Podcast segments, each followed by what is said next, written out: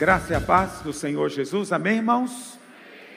Hoje é véspera de feriado e todo domingo, véspera de feriado, né? os irmãos, eu não condeno, não, de maneira nenhuma, acho que é legítimo, ainda mais que muitos irmãos estão aí com crise de abstinência de férias, né? porque não, não tiveram como viajar quase o ano todo, então agora tem um feriado é muito bom mesmo que eles descansem.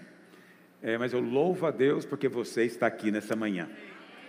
Né? Louvo mais a Deus se tiver irmãos que às vezes que são de outra cidade e vieram passar o feriado em Goiânia, aleluia.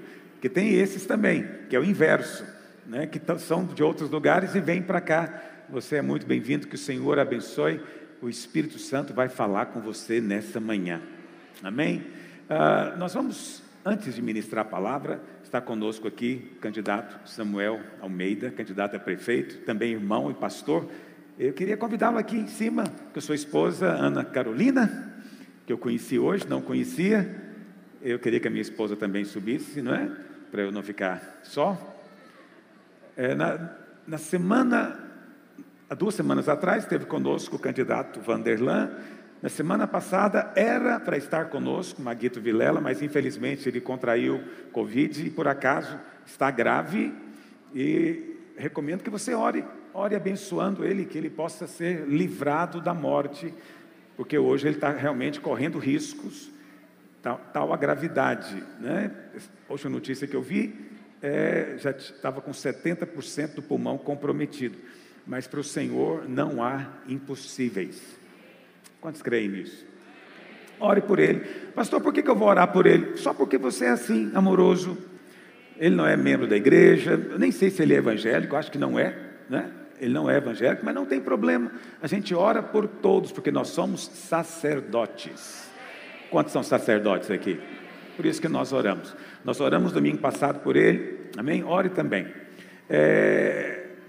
Candidato, eu preciso de, antes de mais nada, explicar para o senhor que em tempos de campanha a gente não franqueia o microfone aqui, é, não, não interprete mal nossa atitude, e, mas se porventura você ganhar a eleição e depois quiser voltar para agradecer, aí você pode voltar para agradecer é, no microfone, ainda que é, o Samuel Almeida é pastor, né, do campo da fama, é pastor da fama, lá na Fama, onde eu também fui criado.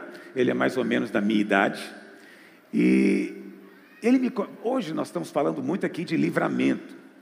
Mas ele me contou um livramento que ele teve quando tinha em torno de cinco anos de idade. E eles moravam em séries, moravam em séries, e um carro, é um carro antigo, hoje eu acho que nem existe mais a, a rural, não é? Quantos conhecem rural aqui? Então, você é da minha época, aleluia. É.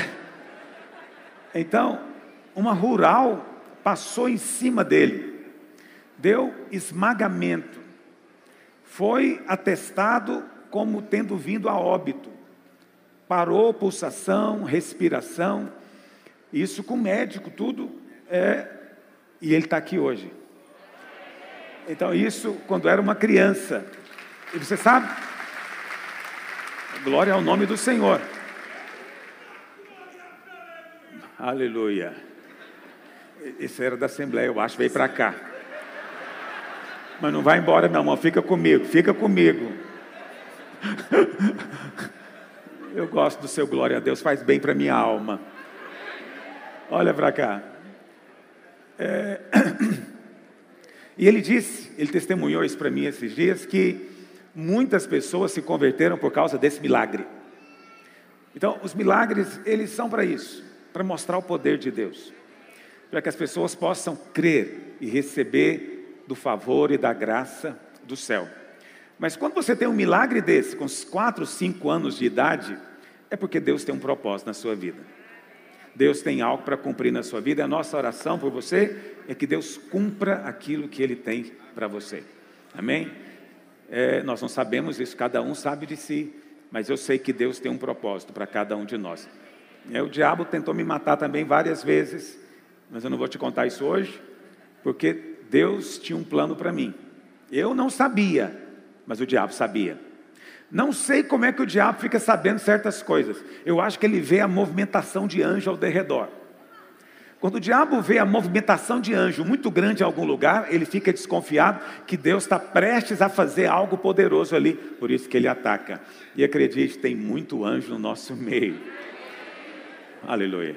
Também queria aproveitar esse momento e orar com os nossos candidatos a vereador. Queria chamar aqui o Telêmaco. Cadê o Telêmaco? O Telêmaco a gente está apoiando. Também o Júlio Lemos. Cadê o Júlio Lemos? Está ali o Júlio Lemos, a gente está apoiando também lá em Aparecida. E também quero convidar todos os outros candidatos que estão entre nós. Às vezes você não se apresentou. Tem algum outro candidato a prefeito entre nós nessa manhã? Não? É, mas está aberto aqui para a gente orar, tá bom? Se você às vezes trabalha para algum candidato a prefeito, ele quer também vir aqui para a gente orar por ele, é bem-vindo, tá bom? A gente ora por todos. É, tem mais algum candidato a vereador? Por favor, suba. Suba para cá. Amém? Eu queria pedir para os pastores agora subirem também. Quando você for orar, não encosta, não pega de longe. Tá bom? A gente tem que fazer a coisa certa, com distanciamento social. Mas oração não tem distância, ainda que há poder na imposição de mãos, ok? A fé não tem distância. Basta uma palavra do Senhor e o meu servo ficará curado, falou aquele centurião naquele dia. Então basta uma palavra. Vamos ficar de pé, vamos abençoar esses irmãos nesse projeto que eles têm, projeto político, que a mão do Senhor seja sobre eles para abençoá-los e livrá-los do mal. Estende para cá a sua mão. Pai, nós oramos hoje especificamente pelo candidato Samuel Almeida. Ó Deus, que é irmão, que é pastor. Ó Senhor Deus, que de fato o teu propósito se cumpra na vida dele. Ó Deus, te pedimos, livra-o do mal. Livra o Senhor dos falsos cooperadores, dos falsos amigos, correligionários. Coloca do lado dele homens que sejam corretos, íntegros e leais ao projeto que ele tem. Ó Deus Santo, que nesse tempo ele seja livrado da calúnia, da mentira, do engano. Ó Deus, envia os teus anjos para que estejam ao derredor dele. Pai, também oramos por cada um desses candidatos a vereador hoje.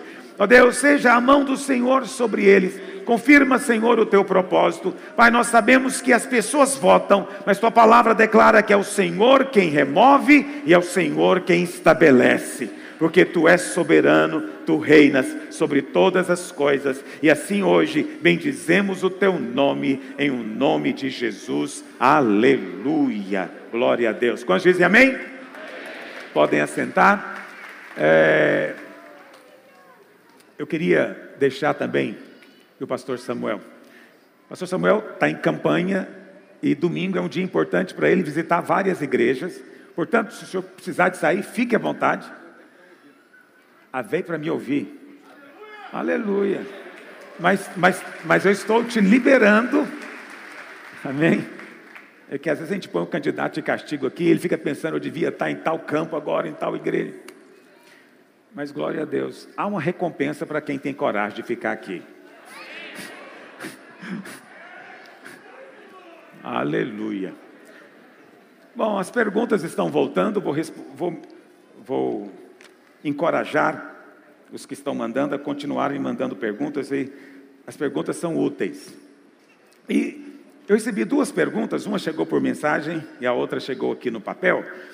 Eu penso que as duas têm uma ligação uma com a outra. Então eu queria que você ficasse atento. Então uma pergunta é: Pastor, bom dia. Estou com uma dúvida em 1 Coríntios 6, 9 e 10. Efésios 5, 5 e Apocalipse 22, 15. É muita dúvida, hein?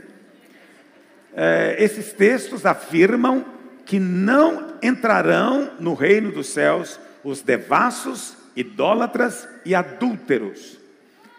Sim, está escrito. Como posso compreender e como eu posso aplicar esses textos de acordo com a graça? Muito bem, essa é uma pergunta, guarde essa pergunta, porque eu penso que ela está inserida nessa outra aqui. Pastor, a graça e a paz, eu queria saber mais sobre um assunto. É, nessa semana, nas redes sociais e na internet, pessoas estão falando de um pastor que afirmou a necessidade da atualização da Bíblia. Eu penso que é um absurdo, mas o que podemos dizer sobre isso? Eu não sei quantos dos irmãos eu recebi esse vídeo né, de um pastor dizendo a palavra não era atualizar, era. Então esse pastor é um pastor, você precisa de sempre situar as coisas. Então, é um pastor da teologia da missão integral. Esses pastores normalmente se dizem pregadores da graça, mas infelizmente acabam trazendo confusão na mente das pessoas. Por quê? Porque às vezes a graça que eles pregam não é a graça que nós pregamos aqui. Eu sei que sou estranho isso para você. E aqui é onde as duas perguntas se conectam. Porque esse pastor, eu, recebi um vídeo, é difícil você avaliar as coisas sem ter visto o vídeo todo, ok? Podemos às vezes compreender mal o conceito, mas no final da, da colocação do vídeo que eu recebi, ele fala a respeito, o exemplo explícito que ele dá é dos homossexuais, e ele diz que por causa de dois ou três versículos, nós estamos lançando os homossexuais no inferno. Então ele, ele propõe que esses versículos sejam reinterpretados. Obviamente, sugerindo que é, eles não estão dizendo o que realmente dizem. Estão compreendendo o que eu estou dizendo? Então, isso é um problema. Porque nós pregamos a graça, mas em nenhum momento nós afirmamos aqui que não haverá julgamento e que não haverá algo que nós chamamos de lago de fogo e enxofre. O juízo de Deus virá. Ainda não veio, mas virá. Mas eu louvo a Deus porque você foi livrado, sobre você não há mais condenação, você não entra mais em juízo. Você passou da morte para a vida. Por quê? Porque você recebeu o perdão do sangue e a justiça de Cristo sobre você. OK? Você do passado foi, muitos foram como esses, mas hoje não são mais porque você nasceu de novo.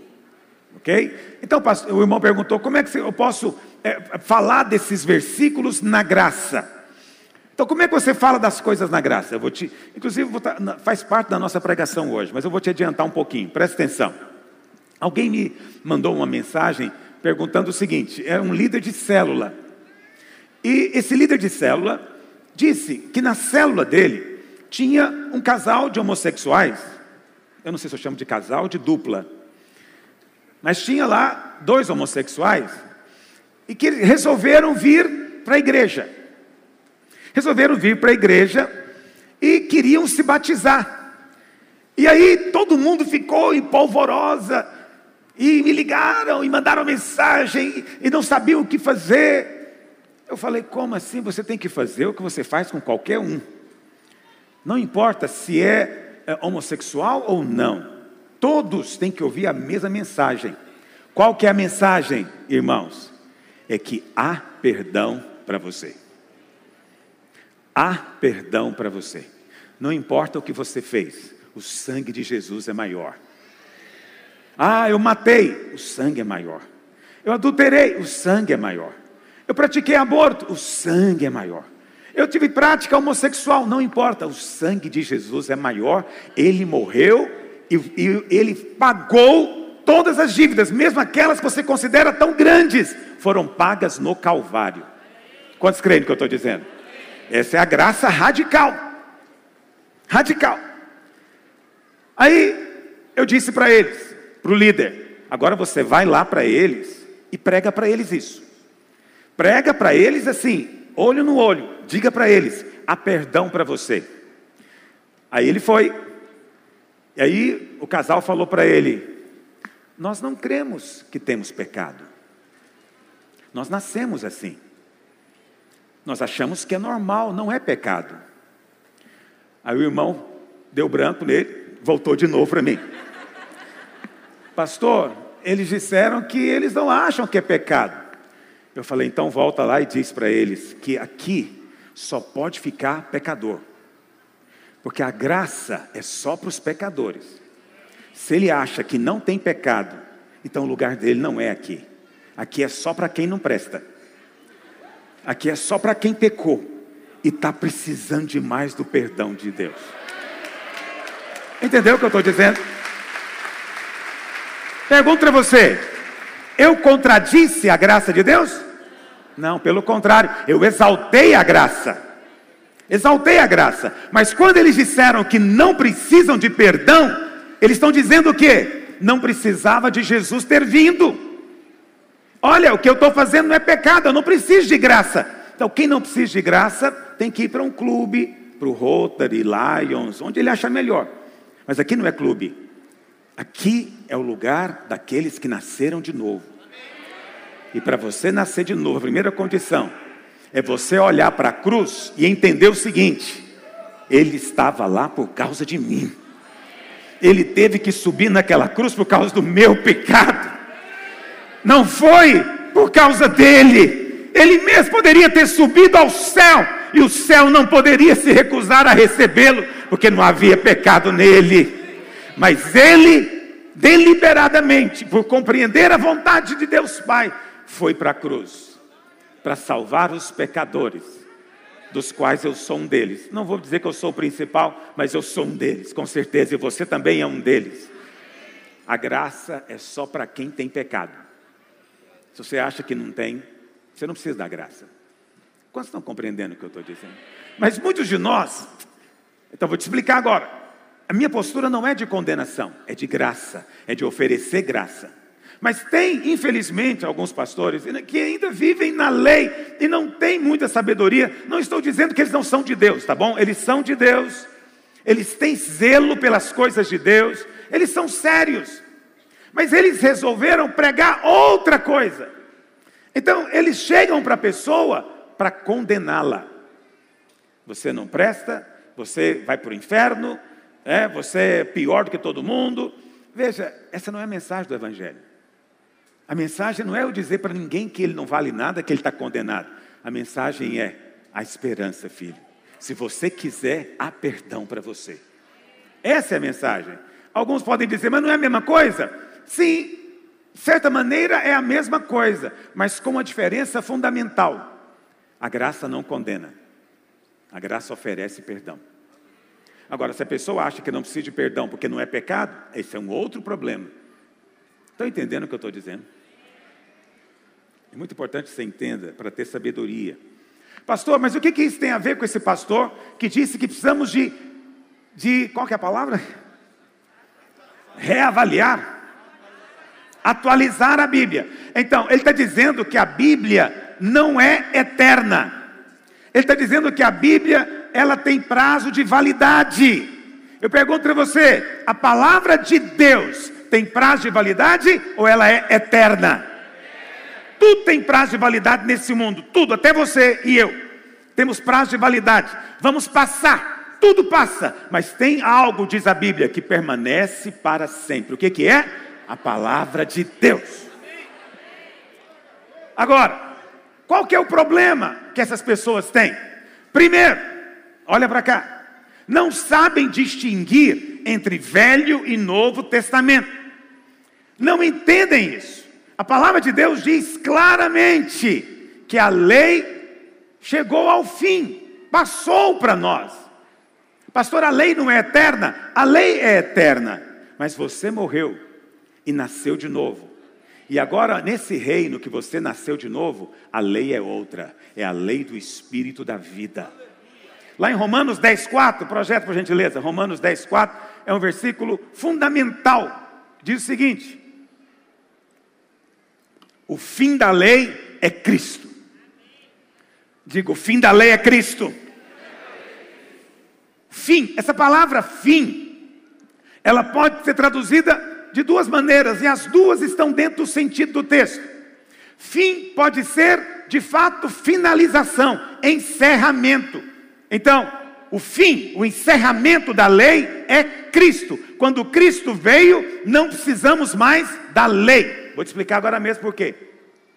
Fim pode ser finalização, mas fim também pode ser a finalidade. A finalidade da lei era trazer Cristo. Uma vez que Cristo veio, ela agora passou. Não importa a sua interpretação, a conclusão é sempre a mesma: a lei passou. Eu sei que isso enche sua mente de muitos questionamentos. Como assim? Eu posso fazer o que eu quiser? Como assim? Eu posso agora quebrar os mandamentos? Preste atenção. Sabe por que, que a lei não tem mais poder sobre você? Porque você nasceu de novo. A lei só tem, só é necessária para quem não nasceu de novo. Quem nasceu de novo, a lei se cumpre espontaneamente, porque a nova natureza dele vai muito além do que a lei diz muito além. A lei diz: não matarás, mas a minha nova natureza não me deixa nem eu chamar o meu irmão de idiota. Está entendendo o que eu estou dizendo? Pelo temor. A lei diz para não olhar para uma mulher, ou para não adulterar, perdão, não adulterar, é isso que a lei diz. Mas eu, como nova criatura, eu não apenas não adultero, mas eu sou apaixonado pela minha esposa. Está entendendo? Eu não quero traí-la. Simplesmente porque eu tenho uma nova natureza. Quantos estão compreendendo o que eu estou dizendo? Desculpa. Então, muitos pastores erram por não entender que há uma diferença entre Novo e Velho Testamento. Segunda coisa, porque pregam moralismo. Por que querem atualizar a Bíblia? Porque acreditam que certas partes da Bíblia não se aplicam a esse mundo moderno. Mas quais partes não se aplicam? Eu vou dizer para você, é só o Velho Testamento. De fato, muitos textos do Velho Testamento não devem ser aplicados, mas nós não pregamos isso. Você não foi chamado a pregar moralismo, está entendendo? Você foi chamado para pregar Cristo. Isso é totalmente diferente. Pregar Cristo é dizer o seguinte: olha, você não podia ir para o céu, não importa o tanto que você se esforçasse, mas Deus te amou tanto que Ele desceu do céu para encontrar você. Isso é pregar Cristo. Mas ele não só desceu do céu, ele foi para a cruz e pagou pelo nosso pecado, morreu e ressuscitou, e ele agora nos dá nova vida. Ele veio residir dentro de nós. Isso é pregar Cristo. Pregar moralismo é você ficar olhando textos da Bíblia para poder dar, dar opinião a respeito de questões éticas e morais do mundo. Mas o mundo não quer seguir a palavra de Deus. O mundo odeia a palavra de Deus. Mas há uma outra razão. Quando você prega moralismo e você usa o Velho Testamento, você vai ter problema. Por quê? Porque quem faz isso usa alguns versículos, mas não usa todos. Entendeu o que eu estou dizendo? Então, ele gosta de ler o versículo que diz que os filhos devem honrar os pais. É bom. Mas ele já não leu o versículo que fala que o filho que desonrar o pai será morto. Esse ele não lê. Então ele, ele, ele escolhe qual versículo que ele quer usar. Talvez seja isso que deixou o pastor indignado. Entendeu? Mas por que incorremos nesse erro? Porque queremos pregar a Bíblia para as pessoas. Você não é pregador de Bíblia. Você não vai encontrar nenhum versículo que fala que você tem que pregar a Bíblia. A Bíblia nem é para o mundo, a Bíblia é só para os filhos. Está me ouvindo? Para o mundo nós pregamos Cristo. E Cristo crucificado. Entendeu? Então quando alguém me pergunta, sobre algum conceito moral, minha resposta é sempre Cristo. Cristo. Não importa, não adianta eu pregar moralismo para um povo que não nasceu de novo. Eles vão fazer, se fizerem, é só por medo da polícia, da boca para fora. Nós não. Nós vivemos a realidade do novo nascimento dentro de nós. Amém, irmãos? Mas abre também, eu quero ler com você 2 Timóteo 3,16. Vou encerrar com isso, senão eu vou pregar, e não é essa a minha ideia. Toda escritura é inspirada por Deus. Diga, toda escritura é inspirada por Deus. Isso inclui o Velho Testamento, sim ou não? Toda a escritura. Pastor, mas então, como é que eu vou usar o Velho Testamento? Você vai usar o Velho Testamento, ou vai abrir o Velho Testamento, usando a chave do Novo. O velho era a sombra, o novo é a realidade. A maneira de você entender o que a sombra está mostrando é vendo a realidade. Eu não sei se você já viu, tem algumas pessoas que conseguem fazer isso muito bem. Eu já tentei, mas não consigo fazer muita coisa. Que é, eles usam as mãos para fazer sombras parecerem com animais. Já viram aquilo? A mão é a realidade, mas a sombra está parecendo um passarinho. Você lê e fala, o passarinho é a vontade de Deus. Não, não é assim que funciona. Pega um Novo Testamento onde tem a mão. E você vai ver que essa mão, às vezes, na sombra dela, parece um passarinho. Estão compreendendo o que eu estou dizendo? Não viva pela sombra, viva pela realidade. Sombras podem confundir você, realidades não. Está entendendo? A chave é Cristo. Procure ver Cristo em todo o Velho Testamento, porque Cristo é o centro de tudo.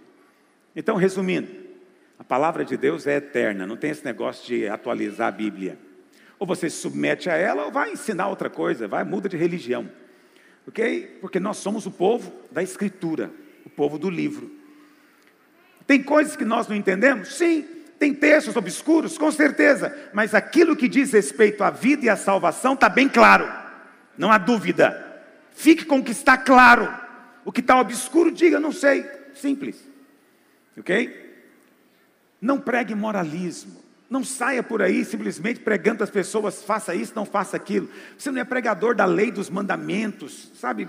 Você não é pregador de ética, você é pregador de Cristo. Pastor, mas isso não tem importância? Tem importância. Mas se, se a pessoa não nascer de novo, o que, que adianta? Não adianta nada. O alvo é conduzi-las ao novo nascimento. Amém, irmãos? Compreenderam o que eu falei? Ou eu confundi mais do que ajudei? Aleluia. Hoje eu quero compartilhar com você é, a palavra que está aí na sua revista. E o nome que eu dei foi A Essência do Cristianismo. Que por acaso é o que eu acabei de adiantar para você hoje, aqui respondendo as perguntas. Cristianismo não é religião. Pastor, como assim? Cristianismo não é religião? Não. Em termos precisos, não. Nós, às vezes, chamamos o cristianismo de religião só para facilitar comunicação com as pessoas de fora. Mas, em termos precisos, não é religião. Por quê? Você tem que entender o que, que é o conceito bíblico de religião. Qual que é o conceito de religião? Vou te explicar. É o homem se esforçando para chegar ao céu. Entendeu? Isso é religião. A religião é aquilo que homens ensinam para outros homens de como eles podem chegar no céu. Então, ore três vezes ao dia, dê esmola, não é, dá um sopão, é, vai a Meca uma vez na vida, é, sei lá o que, que as religiões falam, mas é tudo aquilo que o homem tem de fazer para chegar ao céu. Isso é religião. Cristianismo é isso, meus irmãos? O que é cristianismo? É o inverso. Entendeu? Na religião, o homem é o centro, o homem tem que fazer na sua própria força para chegar ao céu. No cristianismo, Deus desceu da glória, se fez homem e veio para resgatar o próprio homem. E agora esse homem é salvo por meio dele. Tudo no cristianismo é começado por Deus, é feito pelo próprio Deus, na força de Deus. Não há lugar para a força humana. Quantos estão entendendo o que eu estou dizendo? Então, religião é isso. Todas as vezes que você vê um pastor pregando que nós temos que fazer algo para ser aceito por Deus, que nós temos que fazer ou obedecer algo para nos qualificarmos para sermos aceitos por Deus, na verdade ele está pregando religião, ele não está pregando cristianismo. Cristianismo é sempre o que Deus faz. Sempre o que Deus faz. É a obra de Cristo. Estão entendendo a diferença? Isso é muito importante você entender. Procure memorizar isso, repetir. Chega na sua casa, conta para o seu cônjuge, ensina para os seus filhos. A melhor maneira de você absorver a mensagem é ensinando-a novamente. Então, estou ensinando para você algo que o próprio Espírito Santo testifica dentro de você. O que eu te falo é verdade é a verdade. Amém? Por isso, temos que ter muito cuidado para não sermos é, embriagados por nenhum espírito religioso. Isso é importante. E é interessante porque, nesses dias, algumas pessoas têm me acusado, ou acusada, vamos dizer, a videira, de ser religiosa. Isso é muito interessante. E nos acusam de sermos religiosos e que supostamente perdemos o mover de Deus. Agora, se você é uma pessoa realmente de Deus, se você percebeu que nós percebemos o mover, você não podia sair, você tinha que ficar aqui para você trazer o mover para a gente. Porque quando você deixa, você está dizendo que, você não nos ama, você quer nos largar fora do mover, ok? Mas eu digo para você, as perseguições, elas vêm porque nós estamos no mover atual de Deus. Sabe qual mover atual de Deus? É esse. É tirar você da religião e trazer você para Cristo. Para Cristo. Mas, pastor, por que, que eles dizem é, que nós somos é, religião? É, eu vou te mostrar, porque é, são pessoas que, infelizmente, não sabem o que é ser religioso. Não é na cabeça deles. Se você é, está reunido, é religioso. Se você resolve usar um blazer, como eu estou usando aqui, você é religioso. Não é? É? Então, na cabeça deles, qualquer coisa que é feito que contrarie o que eles gostam, eles chamam de religião. Mas o que, que é realmente religião? E eu queria te falar cinco características de toda religião. Baseada em quê? Na Bíblia. Aí você fala, pastor, na Bíblia? Sim, na Bíblia. Sabe por quê? Porque Deus foi quem deu a religião. Pastor, é mesmo? Sim, o Velho Testamento, que hoje em dia é chamado de judaísmo, é uma religião e foi dada por Deus lá no Monte Sinai. Entendeu? Se você quer saber então o que é uma religião, olha para o judaísmo. Por que, que a velha aliança, que é o judaísmo, passou? Porque Deus deu a religião para mostrar que religião nenhuma pode levar o homem a Deus. Foi dado para que o homem percebesse a sua completa incapacidade. Religião não era o propósito de Deus. O propósito de Deus era o novo nascimento, Cristo em vós. Cristo habitando em nós, na pessoa do Espírito Santo de Deus. É isso que estava no coração de Deus, Deus desde o início. E se você então quer entender o que é uma religião, olha para o judaísmo. Você vai ver que toda religião é uma imitação do judaísmo. Toda religião. Por exemplo, religiões que fazem algum tipo de sacrifício animal é imitação do judaísmo. Você fala, mas tem religião que faz isso? Sim, no Velho Testamento sacrificavam, é, podia ser uma pomba ou uma rolinha. Hoje sacrificam galinhas. Entendeu? Aí você pensa que a galinha está ali para algum outro propósito. Não, é um sacrifício. Foi feito um sacrifício. Ok? Os muçulmanos fazem sacrifício, você não sabe disso. Mas lá em Meca, todos os anos, é feito muito sacrifício animal. Os judeus não fazem sacrifício porque o templo não está construído. Quando o templo for reconstruído, vão voltar a fazer sacrifícios. Entendeu? Então preste atenção. Tudo é uma imitação. Entende? Imitação. Do que? Cinco coisas. Primeiro, o que caracterizava o judaísmo? Primeira coisa era o templo. O templo. Toda religião tem templos. Toda religião faz romarias para um certo lugar tido como sagrado. Entendeu? Toda religião faz isso. No Velho Testamento existia o templo, sim. Mas hoje nós não temos templos mais. Pastor, isso aqui não é um templo? Bom, muitos evangélicos chamam, mas em termos precisos, não é um templo, é só um local de reunião, é um local onde nós adoramos a Deus, é um local que foi separado, portanto, é um lugar abençoado para a pregação do Evangelho, ok? Mas não é um templo, Deus não mora aqui, Deus não habita aqui, Deus agora habita dentro do crente regenerado. Nós agora, presta atenção, individualmente somos casa de Deus, mas coletivamente também nós somos esse templo, e cada um de nós é uma pedra viva, e quando nós nos reunimos, um templo é edificado, sabia disso?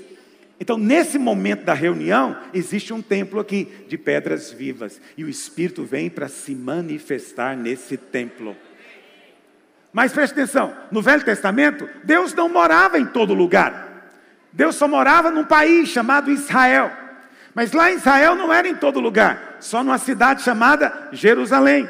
Mesmo em Jerusalém, não era em todas as casas, era só numa casa chamada Templo Templo de Salomão. E mesmo no templo, não era nele todo, era só num pequeno cômodo chamado Santo dos Santos que Deus habitava. Ali estava a presença de Deus. Isso era Velho Testamento. As pessoas que queriam adorar a Deus tinham que ir para Jerusalém. Aquelas que queriam é, ter comunhão, ser abençoadas, tinham que ir para Jerusalém, porque toda religião é assim. Hoje não. Hoje Deus não habita mais em locais feitos por mãos humanas. Quem disse isso foi Estevão, e ele disse isso lá em Atos 7, 48. Atos 7, 48.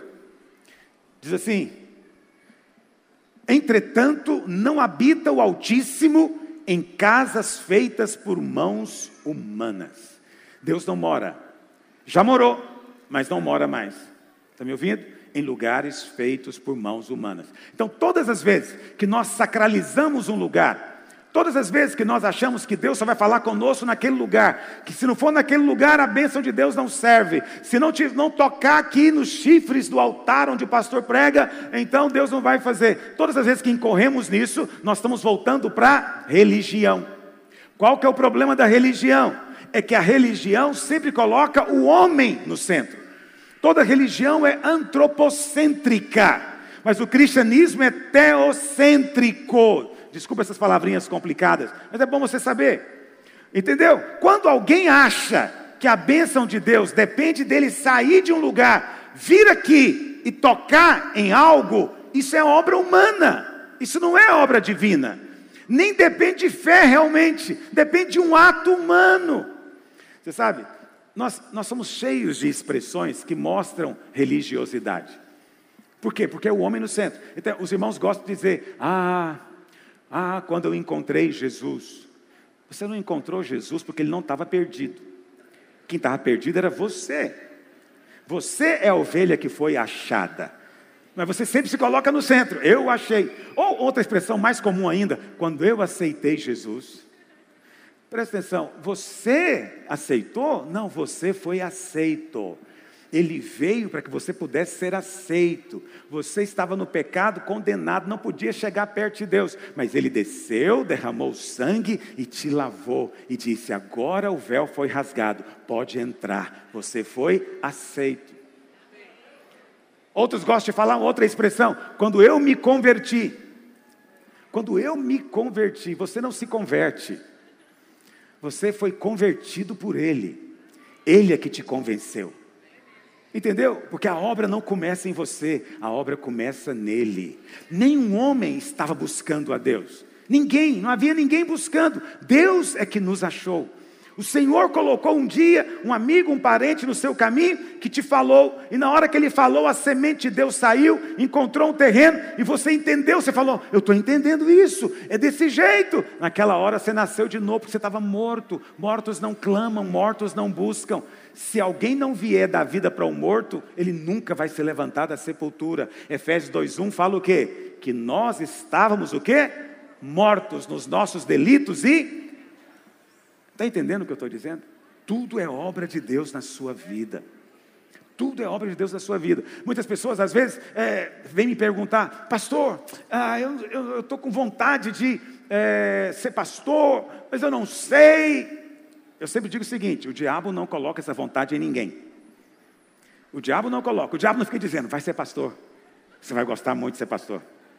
Não, o diabo não, pelo contrário, é Deus quem está movendo na sua vida. Entende? Então apenas responda a ele. Não é? Minha esposa, minha esposa não, minha filha, estava almoçando com ela essa semana, e ela, vê, ela sempre me conta coisas que ela vê no jornal, e ela viu uma reportagem dizendo que os primeiros animais domesticados foram os gatos.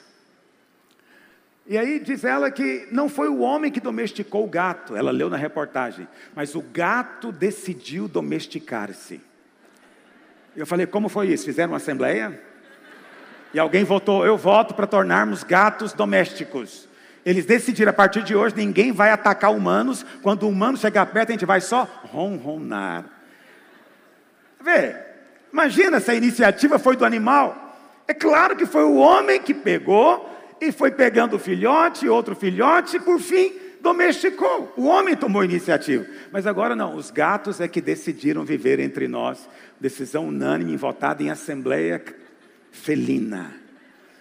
Entende? A mesma coisa acontece na sua vida.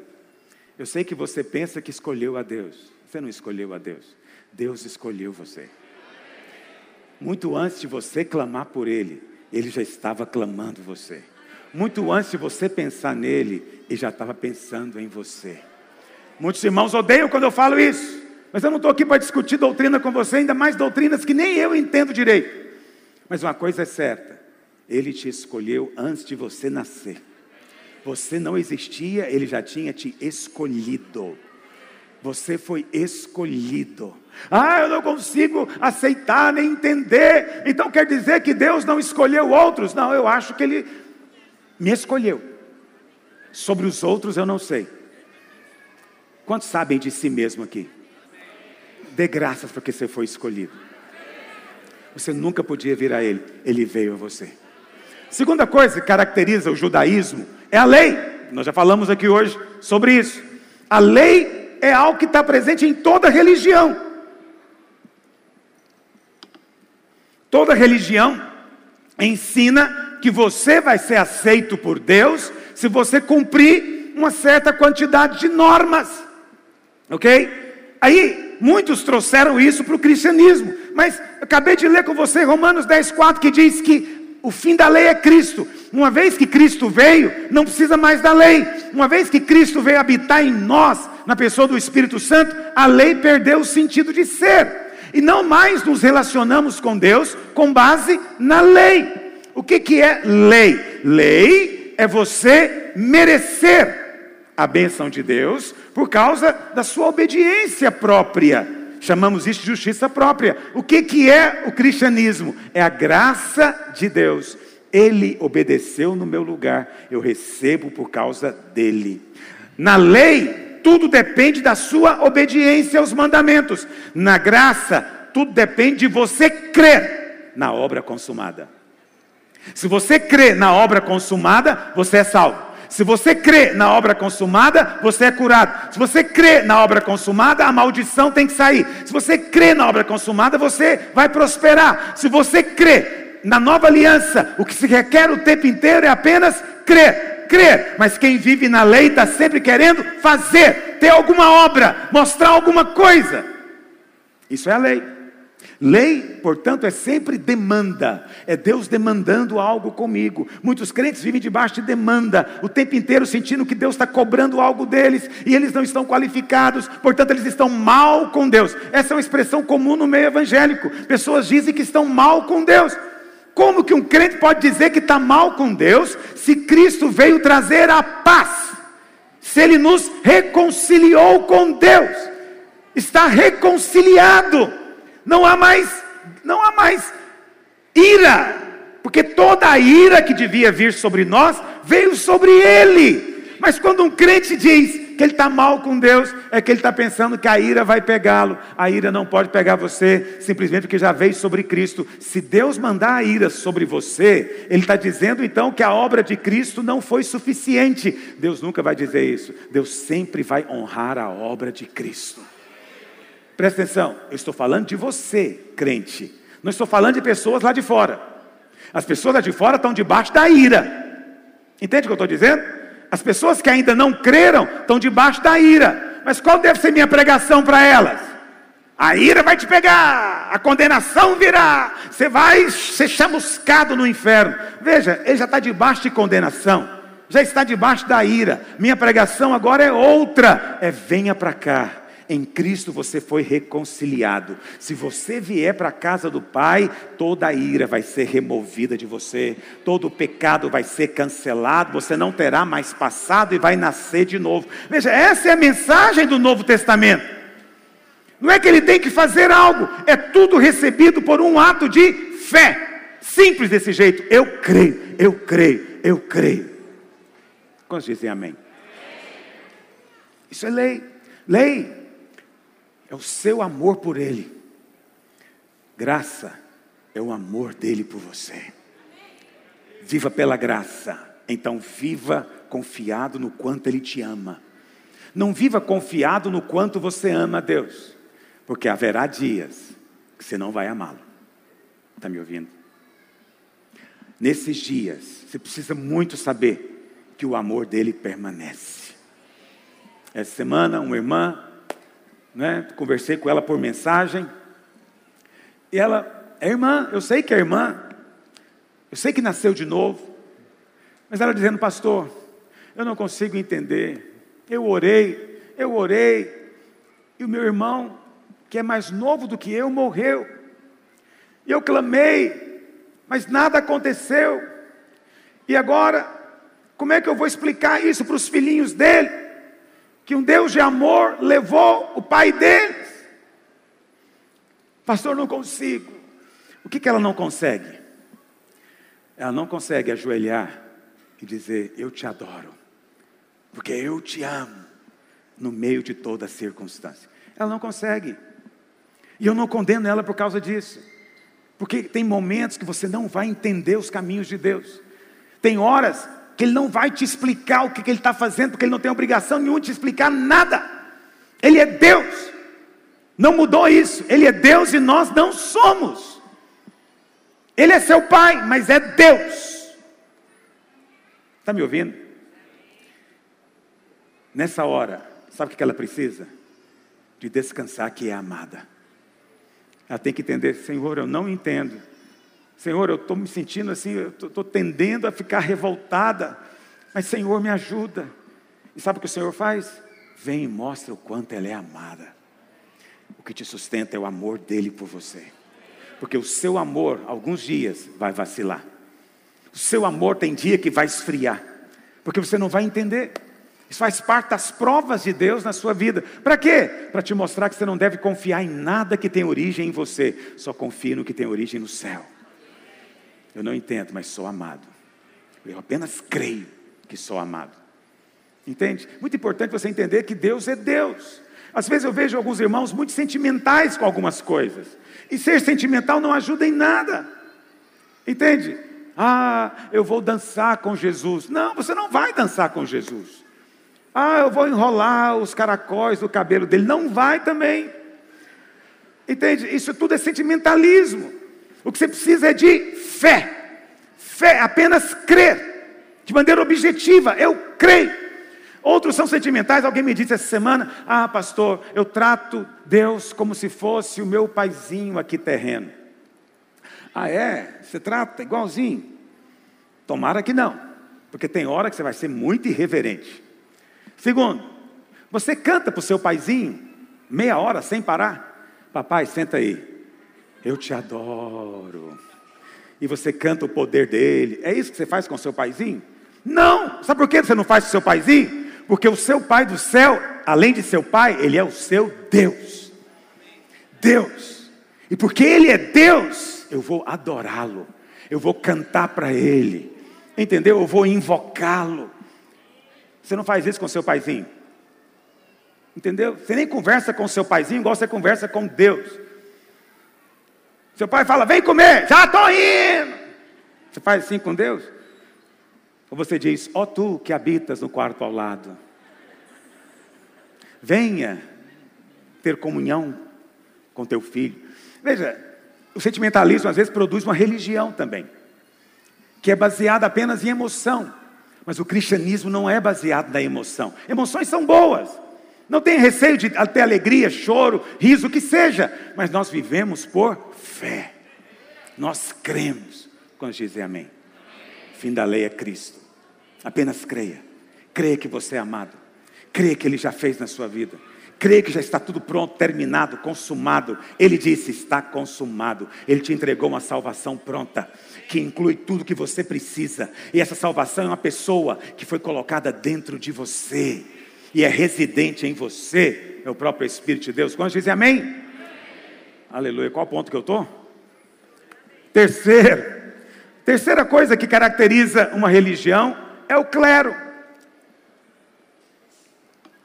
clero. 1 Pedro 2,9, para nós é um versículo fundamental. Ontem foi o dia da reforma, né? comemorado todos, todo ano, no dia 31 de outubro, dia da reforma, o dia em que Martinho Lutero colocou seus 95 teses na porta da igreja lá de Wittenburgo, na Alemanha, Wittenberg, na Alemanha.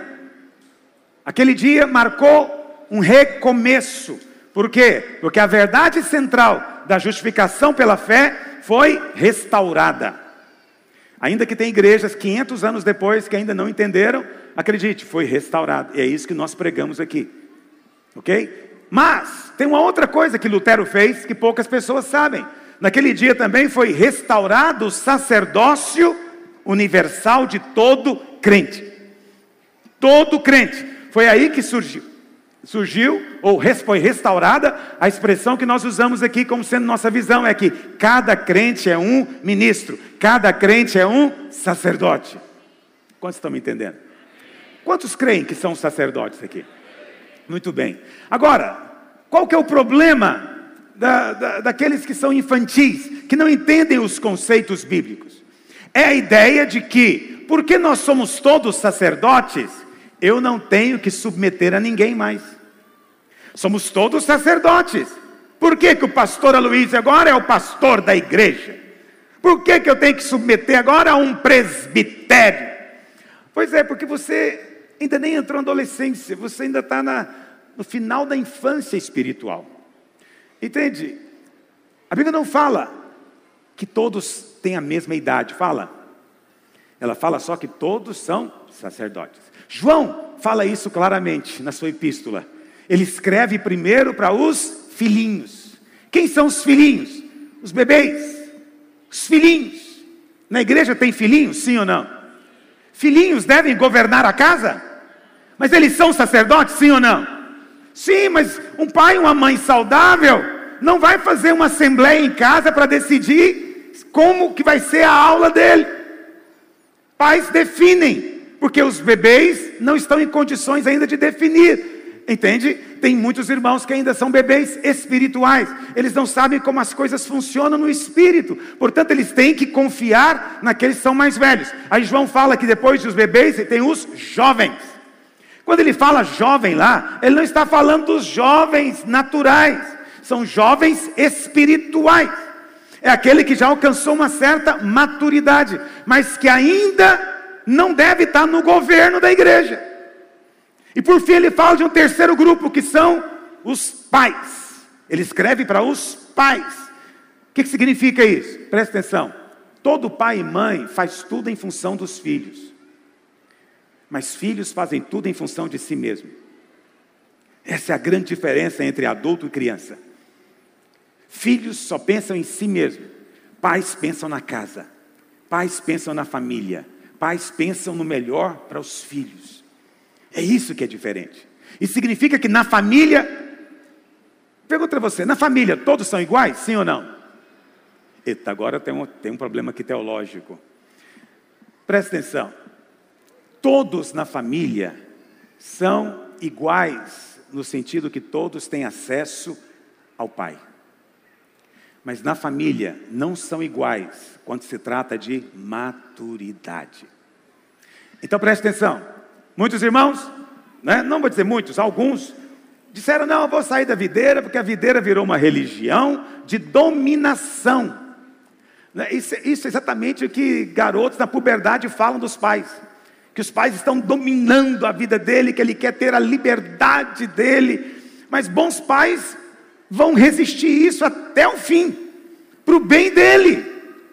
Ele não sabe, mas ele não sabe de nada ainda. Entende? Aí, a mesma coisa acontece nas coisas espirituais. Então, não pode ter essa dominação. Não, não tem dominação, só tem ordem. Tem que ter ordem na casa. E quem coloca ordem são os mais velhos. A palavra presbítero é uma palavra do grego. Quem sabe o que significa presbítero? Será que tem algum teólogo aqui? Muito bem. Ancião, mas eu vou te falar uma palavra melhor em português: velho. Presbítero significa alguém que é velho. Eu pergunto para você: ele é velho fisicamente ou ele já é velho espiritualmente? Espiritualmente, na casa de Deus só interessa espiritualmente. Na casa de Deus não interessa nada natural. Não importa se é homem, se é mulher, se é velho ou, ou, jovem, se é branco, se é negro, não importa nada disso. O que importa aqui é a medida de maturidade que você alcançou em Cristo, compreendendo o caminho de Cristo. Amém, irmãos? Então não confunda as duas coisas. Na casa de Deus, todos têm acesso ao Pai, todos podem ouvir de Deus, ok? Mas na casa de Deus existem pais, jovens e bebês. Por isso, os pais, os velhos, devem trazer ordem na casa de Deus. Quantos dizem amém para o que eu estou dizendo? Isso parece para mim uma coisa extremamente simples, mas infelizmente alguns têm sido cegados e eles gostam de usar contra mim o argumento que eu mesmo ensino para ele. Ok? Cada crente é um ministro. Mas, pastor, o que é então o clericalismo? O clericalismo é quando alguém diz para você que você só pode ter acesso a Deus através dele. Que você só pode orar a Deus depois de confessar o seu pecado para ele. Entendeu? Clericalismo é aquele que diz: ó, não pode ter uma ceia se não tiver um pastor presente. Você não pode partir o pão se não tiver um presbítero ali do lado. Isso é clericalismo. É quando alguém diz que ele está mais perto de Deus porque ele tem um título. Eu sou pastor, estou mais perto de Deus. Isso não é verdade. Todos nós temos acesso ao Pai por meio de um só, por meio do nome, por meio do sangue, por meio do Espírito. Todos nós. Pode ter 4, 5 anos de idade, pode ter 90 anos de idade, o acesso é o mesmo. O Pai vai ouvir você do mesmo jeito ok? Nenhum de nós tem prerrogativas nesse sentido, porque o sumo sacerdote é Cristo. Não caia nesse engano, né? Tem igrejas por aí que dizem que o pastor é o sumo sacerdote. Não é verdade. Todos nós somos sacerdotes e o único sumo sacerdote é Cristo. Amém? Cristo. Então, não tem esse negócio de só pastor pode expulsar demônio. Só pastor é que pode orar com o enfermo. Não, todos nós podemos fazer isso. Por isso nós cremos nas células. E na célula acontece tudo isso. E é através dos irmãos. E aqueles que creem têm testificado que é verdade, que o Espírito opera através de todos nós. Agora, obviamente, esse operar do Espírito vai depender de um fator fundamental. Qual é? Fé. Fé. Alguns são ministros, mas infelizmente ainda não tem fé para algumas coisas. Então o que você tem que fazer? Ouvir a palavra, ouvir a palavra para ganhar fé. Quanto mais você ganha fé, mais você vai ser instrumento de Deus para fazer coisas. Quantos dizem amém? Quarta coisa. Qual a quarta coisa que caracteriza? Vamos ler lá em Gálatas 6, verso 14. A quarta coisa, eu falei que são cinco, que caracteriza toda religião são cerimônias. Cerimônias exteriores. E aqui nesse ponto, você tem que definir. Essa é a pergunta que está aí na sua revista. O cristianismo é algo interior ou é algo exterior? Isso é fundamental. Por que fundamental? Porque existem muitas igrejas trouxeram para o meio evangélico muitas coisas exteriores. Entende? E as coisas agora todas têm que ser tocadas, pegadas. E eles dizem: se você não conseguir tocar em algo físico, é, você não vai ter fé. Então eles dizem que precisamos disso como uma maneira de termos fé. Olha, eu não discuto isso, isso tem um fundo de verdade, a gente vê isso no Evangelho. Jesus usou coisas, preste atenção, mas nenhuma dessas coisas foram transformadas em práticas religiosas. Entendeu? No dia em que Jesus foi orar com o cego, lá em João 9, o que, que Jesus fez? Você se lembra? Pegou terra, cuspiu, fez ali um, um lodozinho e aplicou no olho do cego. Isso significa que teria que ser feito com todo cego que fosse encontrado? Não existe nenhuma insinuação disso na Bíblia. Não ocorreu aos apóstolos fazer isso em nenhum momento. Foi apenas o que o Espírito orientou, orientou naquele momento. Está entendendo o que eu estou dizendo? Então é possível que o Espírito Santo oriente você. Né? Então me lembro um dia, minha mãe é uma benção, era uma benção, amo muito. E, e um dia, na célula dela, E minha mãe, ela tinha uma característica, a célula era dela. Não sei se entende o que eu estou dizendo.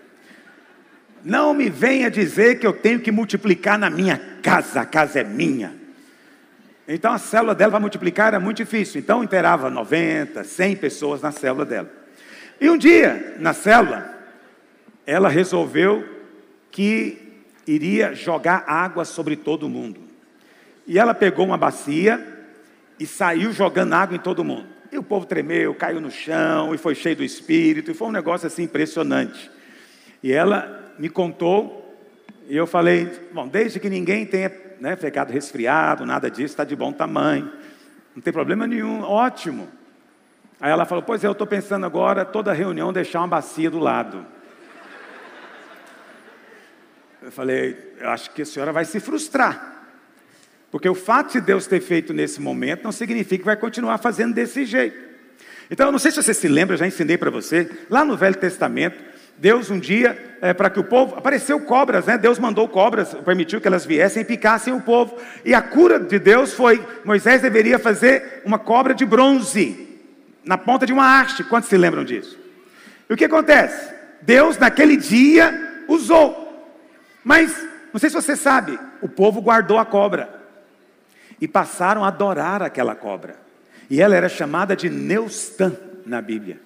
E preste atenção, 400 anos depois, 500 anos, eles ainda tinham guardado a cobra de bronze, estavam adorando. Precisou de Deus levantar um rei e falar: vai lá e acaba com essa idolatria.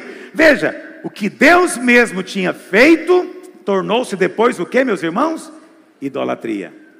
Por quê? Para mostrar que não é o objeto, ok? Não é exterior, é interior. Então Paulo diz: Mas longe esteja de mim gloriar-me, senão na cruz do nosso Senhor Jesus Cristo, pela qual o mundo está crucificado para mim e eu para o mundo. Pois nem a circuncisão é coisa alguma, nem a incircuncisão, mas o ser nova criatura. Olha o que, que Paulo está dizendo. Os Gálatas estavam sofrendo porque tinha um pessoal dizendo que não bastava crer em Jesus, tinha também que circuncidar-se. Aí Paulo fala: a circuncisão não é nada de si mesmo, em outras palavras, é algo exterior. Se você é circuncidado, bom, mas se não é, não faz diferença, porque é algo exterior. O cristianismo é algo interior. É o que, que ele diz? Pois nem a circuncisão é coisa alguma, nem circuncisão. Mas o que, que realmente conta no cristianismo? O ser nova criatura. Olha o que Paulo diz: e todos quantos andarem de conformidade com esta regra, paz e misericórdia sejam sobre eles e sobre o Israel de Deus, que é a igreja hoje. Presta atenção, qual que é a regra? A regra é: não interessa o exterior. O exterior é irrelevante. Para quê, pastor? Para você ser aceito diante de Deus. Você não é aceito diante de Deus por causa de roupa, não é aceito por causa de comida, nem também por causa de jejum. Está me ouvindo? Mas muitas pessoas incorrem nesse erro. Tinha um irmão entre nós, esse irmão não está mais entre nós. Ele tinha vindo de uma igreja bem legalista, e nessa igreja eles não podiam nem tomar banho sem roupa. Então eles tomavam banho, ele tomava banho com a camiseta e com uma, uma cueca própria para tomar banho, que ele não sei como é que é que era isso. E um dia, eu conversando com ele, ele me contou isso. E eu falei, irmão, mas qual que é o sentido disso? Ele falou, pastor, se Jesus voltar e eu estiver nu, eu não subo. Vê que coisa. O seu pai não pode te ver pelado. Porque se Deus te ver sem roupa, ele vai dizer: Ai ah, meu Deus, que coisa horrível, não vai entrar no céu. Poxa vida, ele fez você, você acha que ele fez só algumas partes, as outras surgiram por si só. Tudo foi Deus que fez. Deus ama você inteiro. Está me ouvindo? Inteiro. É por quê? Porque a pessoa lê na Bíblia que nós não podemos ser achados nus, mas vestidos. E ele então interpreta como sendo algo físico, porque para ele cristianismo é exterior. Não é. Você tem que estar vestido espiritualmente. E quem que é a sua roupa? Cristo. Nós fomos revestidos de Cristo. Eu te conto na presença de Deus, porque é assim que muitas pessoas vivem, preocupado o tempo inteiro com o exterior. Pastor, é, mas então eu posso viver do jeito que eu quiser? Preste atenção. Não. Estou falando da sua relação com Deus, não da sua relação com as pessoas. Deus não fica chocado com a sua nudez, eu fico. Então não fique nu perto de mim jamais. Está entendendo o que eu estou dizendo? Por consideração. Mas quando você estiver diante de Deus, fique como tiver. Você está no banheiro, louva, seja um pavarote no banheiro. Canta muito para o Senhor. Entendeu? Mas saiu do banheiro, vista-se. Por quê? Por causa das pessoas, não por causa de Deus. Não por causa do Senhor. Porque Deus está vendo o seu íntimo, quanto mais o exterior. Está entendendo o que eu estou dizendo? Então, algumas pessoas. Teve um irmão que saiu da videira porque eu disse que pastores não podem pregar aqui com calça rasgada. Veja, isso não é para ser aceito diante de Deus. É só porque nós somos velho, ancião. Entendeu? E quando o ancião quer parecer descolado, ele fica ridículo. Entende? É horrível quando alguém quer parecer um jovenzinho quando ele tem 55 anos, como é o meu caso. É melhor que homens de 55 se pareçam com homens de 55. Mas isso tem nada a ver com a minha relação com Deus. É só uma escolha que eu faço. Porque o que me recomenda diante de Deus não é a minha roupa. Jamais cheguei para irmão nenhum para dizer como é que ele deve se vestir. Eu só falo que ele tem que se vestir, nada mais. Quantos estão acompanhando o que eu estou dizendo? Isso é tão importante, filho. Por último, qual que é a quinta coisa que define, não é?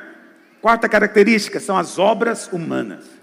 Toda religião é caracterizada por obras humanas. Como eu disse, o cristianismo não é uma questão do que eu faço para Deus, mas do que Ele fez e faz por mim. Religião é sempre uma questão do que eu faço. As pessoas se gloriam com base no que elas julgam que fizeram relacionam-se com Deus fazendo barganha, cobrando de Deus algo que elas julgam que fizeram e que agora merecem da parte de Deus receber uma medida em troca. Mas ah, o cristianismo não é. O cristianismo é apontar o que Cristo fez, a obra consumada, o Calvário. Eu expliquei para você, né, pode ser que você não estava no começo da ministração, vou repetir para quem está nos acompanhando pela internet. Quando nós ministramos no cristianismo, nós falamos de Cristo, Cristo crucificado. Por que, que as pessoas odeiam tanto a mensagem do Evangelho? Por que, que elas odeiam? Acredite em mim, se você pregar bom comportamento, todos vão te elogiar. Se você for um pregador politicamente correto, esquerdista, você vai ser convidado para dar entrevista na BBC de Londres. Todos vão dizer que você é um bom pastor. Mas não procure elogio do mundo. Porque quem quer ser amigo do mundo constitui-se inimigo de Deus. Está me ouvindo? Não espere nem busque. Porque quando você pega, prega Cristo, você vai pregar como Jesus disse: quem não é por mim é contra mim. Quem comigo não ajunta, espalha. Essa é a mensagem mais intolerante que existe. Ah, o cristianismo ele é intolerante. Mas não sou eu, é Cristo. Não tem meio termo. Ou você é por ele, ou você é contra ele, mas você não pode estar em cima do muro, não tem jeito. Estão entendendo o que eu estou dizendo? Pastor, por que então que odeiam tanto? Porque a cruz fala algumas coisas muito desagradáveis a respeito do homem. Qual, o que, que a cruz fala? Lá na cruz, presta atenção, Cristo está dizendo para as pessoas: Eu estou aqui por causa de você, não por causa de mim. Você estava debaixo, ou está debaixo da ira de Deus. Eu estou aqui para resolver o seu problema. Você é pecador, mas eu estou aqui para resolver a questão dos seus pecados. Então, em outras palavras, eu estou aqui morrendo por você. Isso tira do homem toda soberba e arrogância. Não tem mais essa história de eu achar que eu posso chegar a Deus. Não, Cristo está me contando que é só por meio da cruz. Por isso Paulo diz: o mundo está crucificado para mim e eu para o mundo. Onde? Na cruz. Na cruz. A mensagem da cruz mostra para o homem que ele é um pecador que não pode se salvar. E isso deixa o homem profundamente ofendido. Ofendido. Essa é a loucura do Evangelho. Não é o que Paulo diz. Eu não vou me gloriar em outra coisa. Eu só me glorio no Evangelho. Só me glorio em Cristo só me glorio na cruz de Cristo. mediante a qual o mundo está crucificado para mim e eu para o mundo. Por isso, encerrando esse nosso tempo nessa manhã, o centro de tudo, Paulo diz no verso 15. Paulo diz o que? Verso 14, no final ele diz: Nem a circuncisão é alguma coisa, nem a incircuncisão. O que que importa? O que que importa, irmãos? É ser o quê? Nova criatura. Deixa eu dizer para você algo muito, muito importante, eu quero que você me ouça com carinho. Nem todos que frequentam igrejas nasceram de novo. Está me ouvindo? Eu não estou aqui para te condenar, mas é preciso te advertir. Assistir culto não salva. Gostar da pregação não resolve. É preciso nascer de novo. Está me entendendo? Por quê? Sem o novo nascimento, sem o novo nascimento, a doutrina da, justificação pela fé fica parecendo um faz de conta. Não, você realmente não é justo. Mas vamos fazer de conta, né, que você é. Presta atenção. Deus não é Deus de faz de conta. Quando ele diz que você é justo, você é justo mesmo. Mas quem é justo? Esse que nasceu de novo, esse que é nova criatura. Quem nasce de novo, ele se torna diferente. Olha para cá. Novo nascimento, filho, não é uma questão de mudança de comportamento simplesmente. Essa é uma diferença entre também religião e cristianismo. Religião é uma questão de autoaprimoramento. Religião é uma questão de mudança de comportamento. Cristianismo não. É uma questão de mudança de natureza, novo nascimento. Isso de isso é totalmente diferente. Quando alguém nasce de novo, a sua natureza muda. Você percebe nele algo diferente. Está me ouvindo? Tem sinais. Qual que é o problema às vezes? Nós lidamos com pessoas dentro da igreja que não nasceram de novo como se fossem irmãos, não são. Nós lidamos como se fosse crente, mas ele não é. E aí, tudo que você fala para ele torna-se um fardo. Por que um fardo? Você fala para ele, irmão, o crente é cheio do espírito, ele não consegue se encher.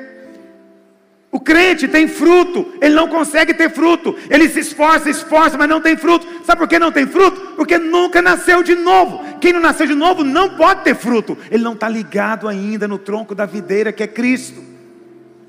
Está entendendo? Você fala para um crente que ele tem que perdoar, o que, que o crente diz?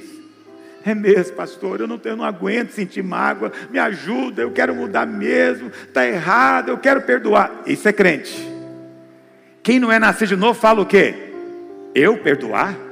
Ele que errou comigo. Ele que fez comigo, agora eu que vou perdoar? Não, ele que vem aqui. Não nasceu de novo. O espírito dele não é o espírito de quem nasceu de novo. Pastor, você quer dizer que quem nasceu de novo não peca? Não, nunca pense isso. Nós não fomos, é, não existe impecabilidade na igreja. Nós pecamos ainda, mas nós não gostamos de viver no pecado. Você é tentado, e porque a circunstância ali favoreceu, você acabou caindo na tentação, mas você não quer ficar lá. Você é uma ovelha que se sujou, a sujeira não lhe cai bem, você não quer ficar lá. Mas Pedro diz o que? Que às vezes o cão volta a comer o próprio vômito. Por quê? Porque não era ovelha. Às vezes a porca volta a revolver na lama, porque era só uma porca lavada. Entende? É muito importante que você entenda. João, leia em casa, 1 João.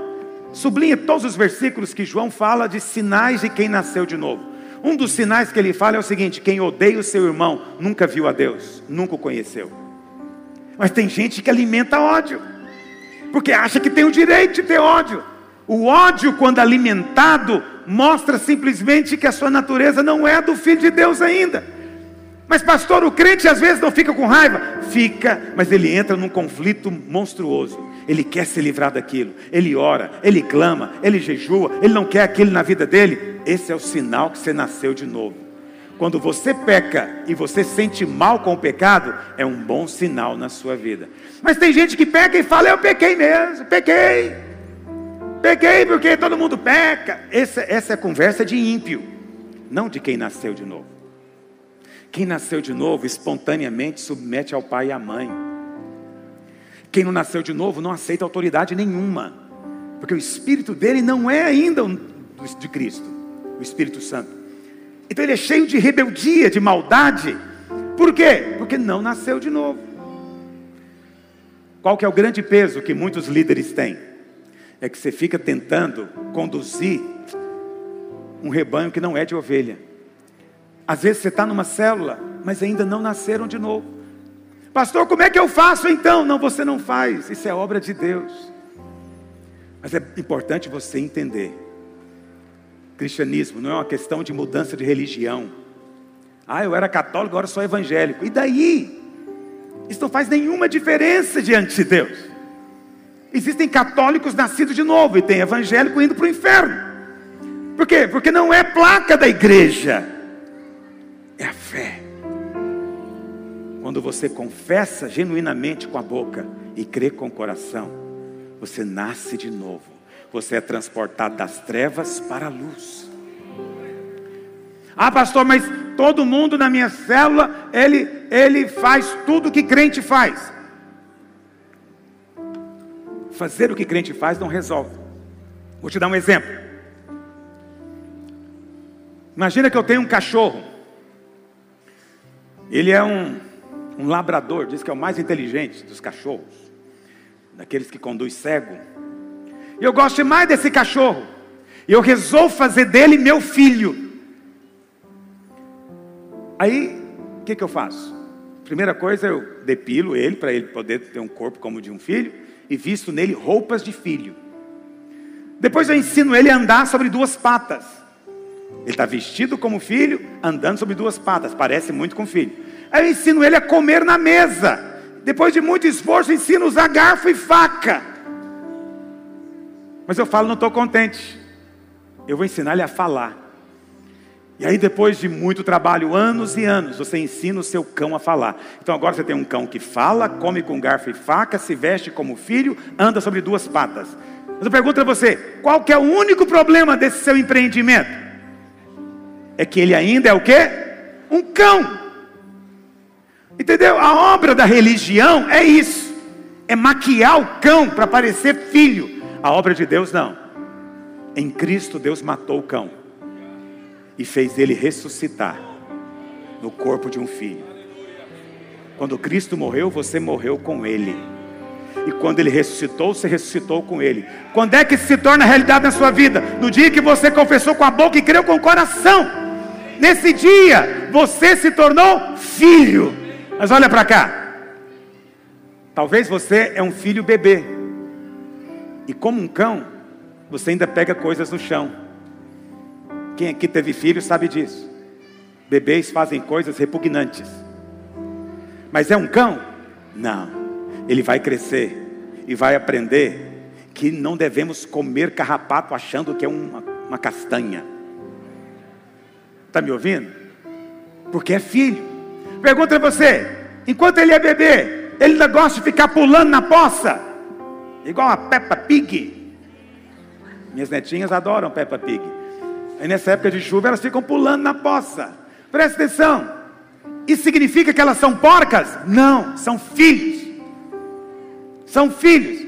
Às vezes, filhos, porque são imaturos ainda, têm comportamentos que você não gosta. Mas o que, que você tem que olhar? Você tem que olhar se ele nasceu de novo, se mudou a natureza. Porque tem gente que parece crente, canta como crente, prega como crente, mas nunca nasceu de novo. Mas cedo ou mais tarde, pela graça de Deus, eles precisam de chegar a isso. Não existe nada mais desapontador do que ficar no meio dos filhos uma vida inteira e não ser um deles. Você pode ser, a qualquer momento. Quantos estão me acompanhando hoje? Porque o novo nascimento é o centro. A justificação pela fé só funciona para quem nasceu de novo. Está me ouvindo? Quantos creem que são nova criatura aqui? Esse é o sinal. Você tem fome da palavra. Filhos têm fome. Quem não é filho não tem fome. Vem, mas na marra. Filhos têm prazer de receber do Senhor. Quantos querem participar da mesa? Fique em pé onde você está. Vamos participar da mesa do Senhor. Vamos cantar um cante. Enquanto nós cantamos, os servos vão distribuir para você o pão e o cálice. Segure consigo. Vamos participar da mesa juntos.